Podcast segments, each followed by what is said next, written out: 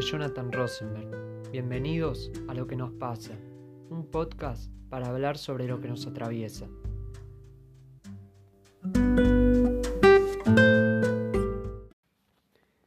Bienvenidos a otro episodio. Hoy vamos a hablar acerca de la invisibilización, una palabra que actualmente está en muchas bocas, pero nosotros la vamos a tratar adaptándola hacia la pobreza hacia la invisibilización de la pobreza. Algo que lamentablemente en este país hay y mucho. Así que vamos a empezar nuestro recorrido habitual con los audios y vamos a ver qué pasa con este tema, ¿sí? Lo que yo necesito es una casa. Tres hijos que los tengo aquí en este rancho. Un rancho humilde, así como lo ven ustedes. Están destruidos, atajado con plástico. A veces cuando hay lluvia nos subimos en la cama y estamos a veces ahí porque no tenemos espacio más. ¿Y cuántas camas son? Siete camas. ¿Algunos comparten? Sí, a veces la mayoría son de dos.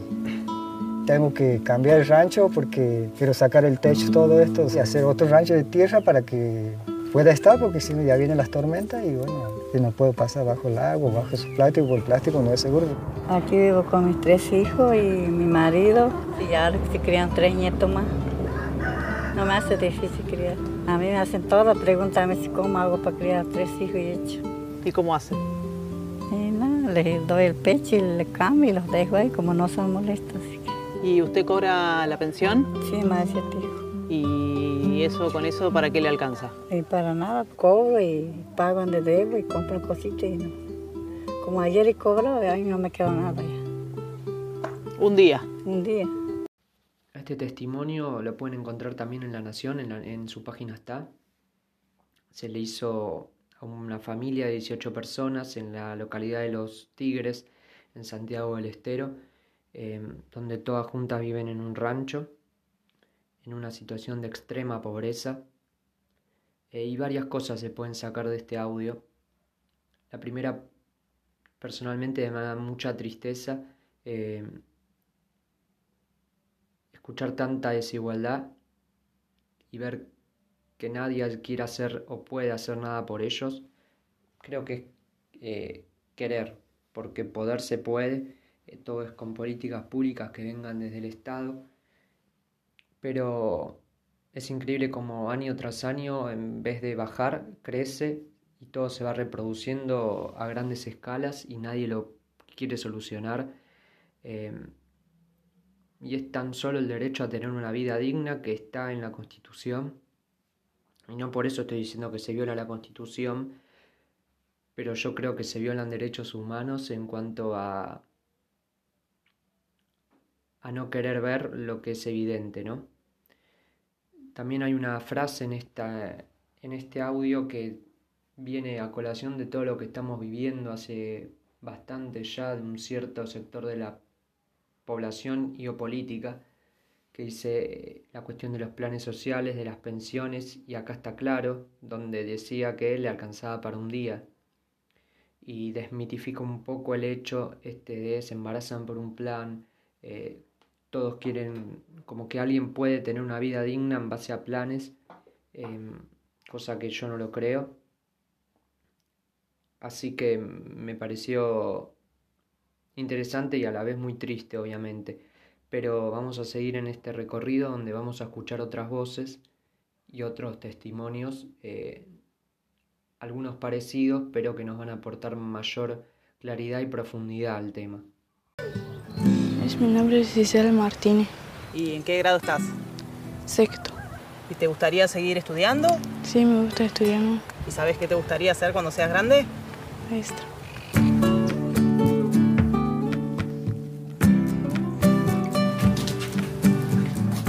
Dormimos con esto, cámara. ¿Vos con tu abuela? Sí, con mi abuela y con mi tío, con mi primo. ¿Y tu tío dónde duerme? Y eso, cámara.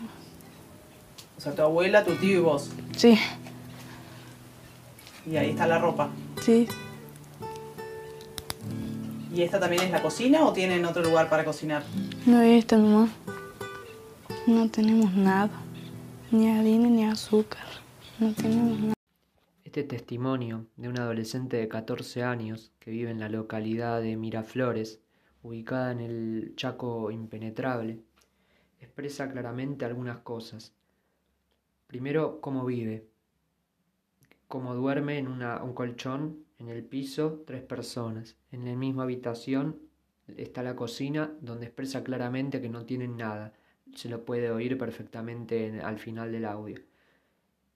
Y también expone claramente también que tiene sueños, que tiene proyectos, que quiere ser alguien, que quiere romper y que quiere tener una vida digna, diciendo que quiere ser maestra. Y eso va, en contrapartida podemos recordar el discurso de muchos y muchas durante estos últimos cinco, cuatro años, que daban a entender como que aquel pobre que nació en la pobreza su destino final es la pobreza. Y acá podemos eh, conocer que no, que hay que tener mucha valentía y mucha fuerza para seguir soñando en un contexto adverso y luchando por su vida digna, ¿no? Eh, yo creo que cuanto más invisibilización haya, mayor va a ser el sufrimiento y mayor pobreza va a haber porque cuando uno no quiere ver algo, eh, no quiere decir que eso no exista. Incluso soy consciente de que cuando uno no quiere ver algo, eso que no querés ver está esperando ser visto con muchísimas ganas. Y en este caso son personas, personas que nos necesitan, personas que necesitan eh, tener una vida digna. Continuamos con los audios. Yo no los preparo, los pilan todos ellos, lo preparan ellos y después lo hago yo. Porque me da, me impresión. Y con eso preparo un, un estofadito. Estoy cortando la madera para hacer el fuego, para hacer el, el la paloma y todo eso. Ya está haciendo de noche y queremos comer temprano, queremos comer tarde. ¿Por qué no? Y no tenemos, no tenemos más aparte. Si, no, si no lo hacíamos acá. Nosotros cocinamos leña todos los días, cocinamos. Pero no, mi mamá no tiene para acá y está caro encima. No nos tenemos que ir tan lejos, esto ocurre en la provincia de Buenos Aires, en la localidad de 20 de diciembre, que está en el límite entre Rafael Castillo y González Catán, donde la gente se podría decir que caza cuises y palomas para luego poder alimentarse eh, sinceramente es una locura. Es una locura porque no, no avanzamos en nada. Eh, es muy difícil y hasta a veces cuesta imaginar que esto se esté dando en 2020 cuando uno cualquiera que haya estudiado historia eso era en la etapa de los recolectores em, y seguimos ahí estancados eh, sinceramente yo no, puedo entender, no puedo entender cómo en, eh, el pleno siglo XXI eh, haya tanta desigualdad, gente tenga que cazar entre comillas para poder comer. Eh, eso no es tener una vida digna. Sinceramente, pienso por qué uno no marcha por estas cuestiones, estas desigualdades, y sí marcha en nombre de la libertad, cuando hay libertad, eh, o marcha por tantas boludeces y no por gente, compatriotas, que eh, la están pasando mal y tienen que llegar a esta situación para poder comer, solamente para eso. Si nos venimos a Capital Federal, las últimas semanas ocurrieron una serie de hechos con gente en situación de calle que ahora paso a comentar, que es gravísimo también, y la idea es visibilizar esto, porque los que lo quieren invisibilizar eh, no lo quieren oír, y es necesario que esto frene. El 30 de mayo murió Agustín Lara, de 16 años, al caérsele encima un pedazo de mampostería.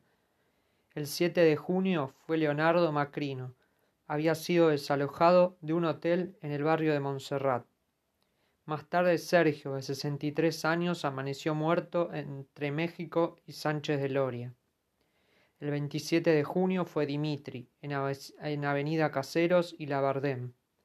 El 3 de julio, Bernardo Tulli Micieli, de 66 años, fue desalojado en plena pandemia del terreno ubicado en Melián y Vilela, en el barrio de Saavedra. Y el sábado 4 de julio ocurrió un hecho aberrante, donde una persona fue prendida a fuego mientras dormía bajo la autopista en Virrey Ceballos entre San Juan y Cochabamba. Me parece muy importante ponerles nombre y apellido porque no son un número más, no son víctimas NN, eh, son gente con una historia, con una historia de vida, con sueños, que lamentablemente tuvieron que pasar por esta situación de caer en la calle, cada uno por su motivo, pero murió en situaciones lamentables y eso a veces es un golpe de realidad para muchos y muchas que eh, piensan que todo quizás es color de rosa y no es así. Sinceramente lo que estamos viviendo no es color de rosa. Que haya un 30% de la población, un 40% de la población pobre, no puede ser tomado a la ligera por los sucesivos gobiernos que van pasando y van o aumentando la brecha o disminuyéndole un poquito, pero igual es enorme.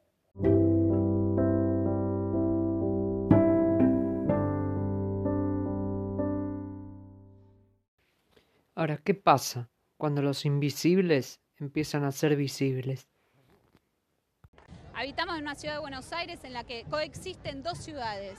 La ciudad de Recoleta, la ciudad de los parques lindos, la ciudad del Metrobús y después por otro lado tenés nuestra ciudad, donde vivimos nosotros, donde vivimos los trabajadores y las trabajadoras que llevamos adelante y que movemos la vida cotidiana eh, en, en la ciudad de Buenos Aires, que vivimos en condiciones paupérrimas, en casas que se caen a pedazos. Nosotros en el barrio tenemos todo tipo de dificultades, eh, nos faltan las cloacas, no tenemos una buena energía de luz, nos falta el agua potable, nos falta la pavimentación de nuestras calles.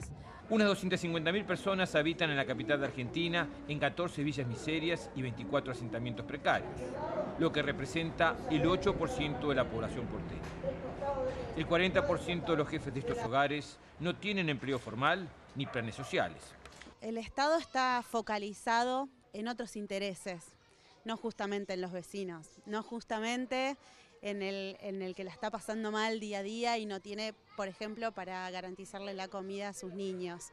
O digo, esto pasa y se ve en la cantidad creciente que hay del uso de los comedores, por ejemplo, que cada vez son más la cantidad de personas que se acercan a los comedores porque no pueden, no pueden llevarle el plato de comida a sus hijos. No estoy de acuerdo con lo que dice al principio del audio, que es que la economía la mueve eh, los barrios populares. Quizás una parte sí, pero no creo que toda. Pero sí, obviamente estoy de acuerdo y, y por esto puse el audio, porque ¿qué pasa? Cuando la minoría invisibilizada empieza a reclamar por lo que ellos creen que es justo, por su causa, por una vida digna. ¿Qué, pasa cuando empiezan a hacer esas marchas? Molesta. ¿Y por qué molesta? Porque es una minoría invisibilizada que empieza a no estarlo. Lo que antes uno no quería ver, ahora lo tiene que ver porque ellos mismos luchan por sus derechos, porque nadie les regala nada. Entonces es curioso ver sobre todo cómo reaccionan la gente cuando hay un piquete, cómo reaccionan los medios y también el motivo del piquete, que en este caso obviamente era reclamar por una vida digna. Para continuar con esta palabra de invisibilización, vamos a escuchar una canción de Ismael Serrano, este cantautor español que está muy involucrado con nuestro país. Él escribió una canción que se llama Los Invisibles. En realidad la escribió en 2009 por la desaparición de Luciano Arruga, ese hecho gravísimo institucional que pasó acá en la Argentina. La, grabó en conmemoración por eso, pero aplica perfectamente a la temática de este episodio. Así que la vamos a escuchar. Obviamente el que no quiere puede en su aplicación de, de podcast movilizar el dedo y avanzar que después vamos a seguir analizando un poquito qué pasa eh, cuando los invisibles dejan de ser invisibles. La escuchamos.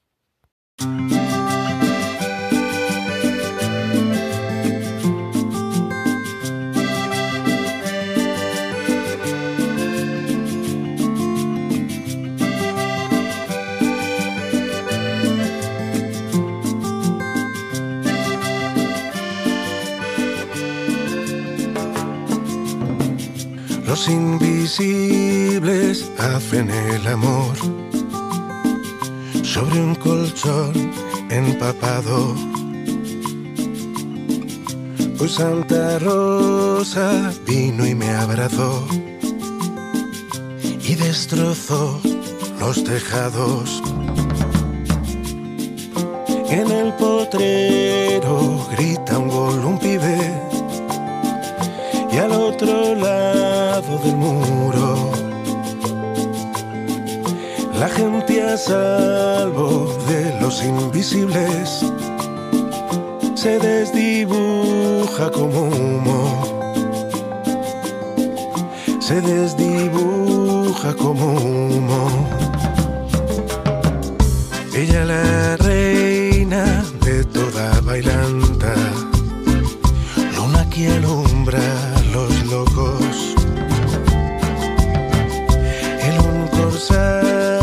sin barco ni playa, en que esconder su tesoro. Ambos caminan sobre un mar de barro. Hay marejada y sonríe. Niños perdidos, hijos de tus fracasos, cruzan el muro invisibles. Cruzan el muro invisibles.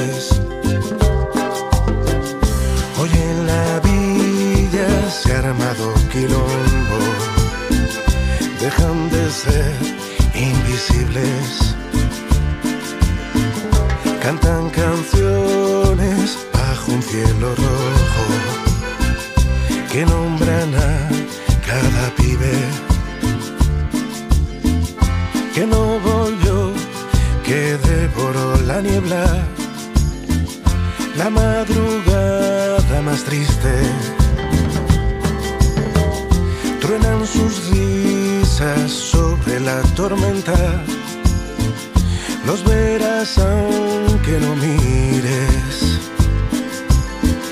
Ya no son más invisibles.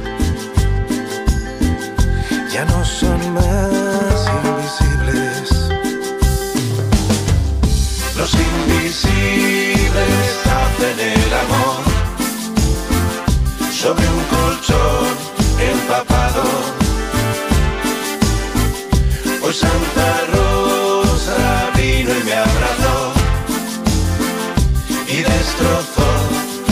los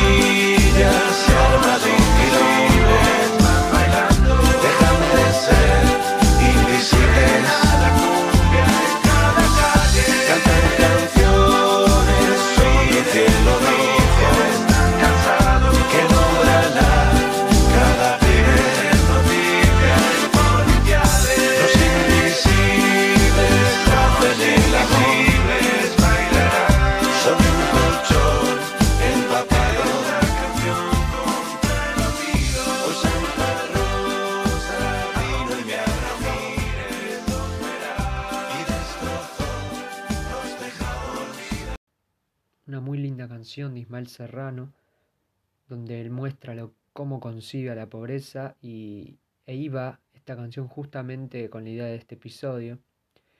Eh, hay muy lindas frases, por ejemplo, y al otro lado del muro la gente a salvo de los invisibles, como si hubiera un muro que separa a las clases sociales y esa pared no deja ver lo que hay detrás. Niños perdidos, hijos de tus fracasos, cruzan el muro invisibles. ¿Por qué dice esta, esta cuestión de hijo de tu fracaso? Porque sí, la pobreza es un fracaso social. Y la última, la que me parece mm, muy importante, es eh, hoy en la villa se ha armado quilombo, dejan de ser invisibles por esta cuestión de que en algún momento los invisibles reclaman por lo que les es suyo, por lo que quieren y quieren ser dejados de invisibilizar. Ahora vamos a pasar para ir cerrando al último audio que es Mickey Vainilla explicando lo que para él es la pobreza. Hay muchas cosas que pueden interponerse en tu camino. Claro, vas caminando y de pronto te encontrás con la pobreza. ¿Cómo viendo esto podemos seguir adelante? ¿Cómo viendo esto podemos seguir con nuestras vidas? Muy fácil. Saltando. ¡Hop! Salta sobre el pobre, salta el carenciado, salta ese que duerme, salta al niño o al anciano. Salta sobre el pobre, salta, está dormido, salta que saltar siempre es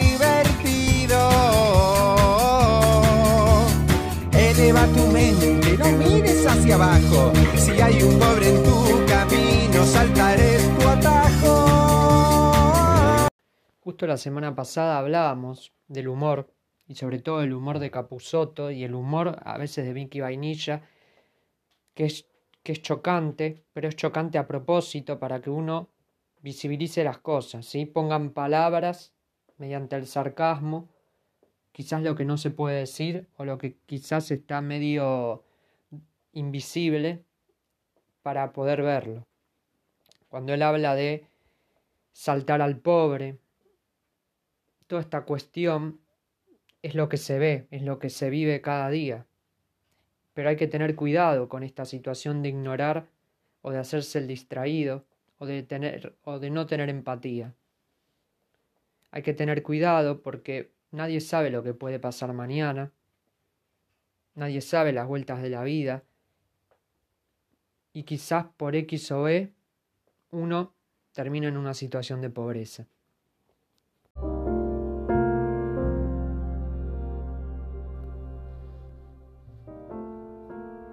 Sueñan las pulgas con comprarse un perro y sueñan los nadies con salir de pobres. Que algún mágico día llueva de pronto la buena suerte. Que llueva cántaros la buena suerte. Pero la buena suerte no llueve ayer, ni hoy, ni mañana, ni nunca. Ni en llovizna cae del cielo la buena suerte. Los nadies, los hijos de nadie, los dueños de nada, los nadies, los ningunos, los ninguneados, corriendo la liebre, muriendo la vida, que no son aunque sean, que no hablan idiomas sino dialectos, que no practican religiones, sino supersticiones, que no hacen arte sino artesanía, que no aplican cultura sino folclore, que no son seres humanos sino recursos humanos. Los nadies, los hijos de nadie, los dueños de nada, que no tienen cara sino brazos, que no tienen nombre sino número, que no figuran en la historia universal sino en la crónica roja de la prensa local. Los nadies, los hijos de nadie, los dueños de nada, que cuestan menos que la bala que los mata. Hasta el próximo episodio.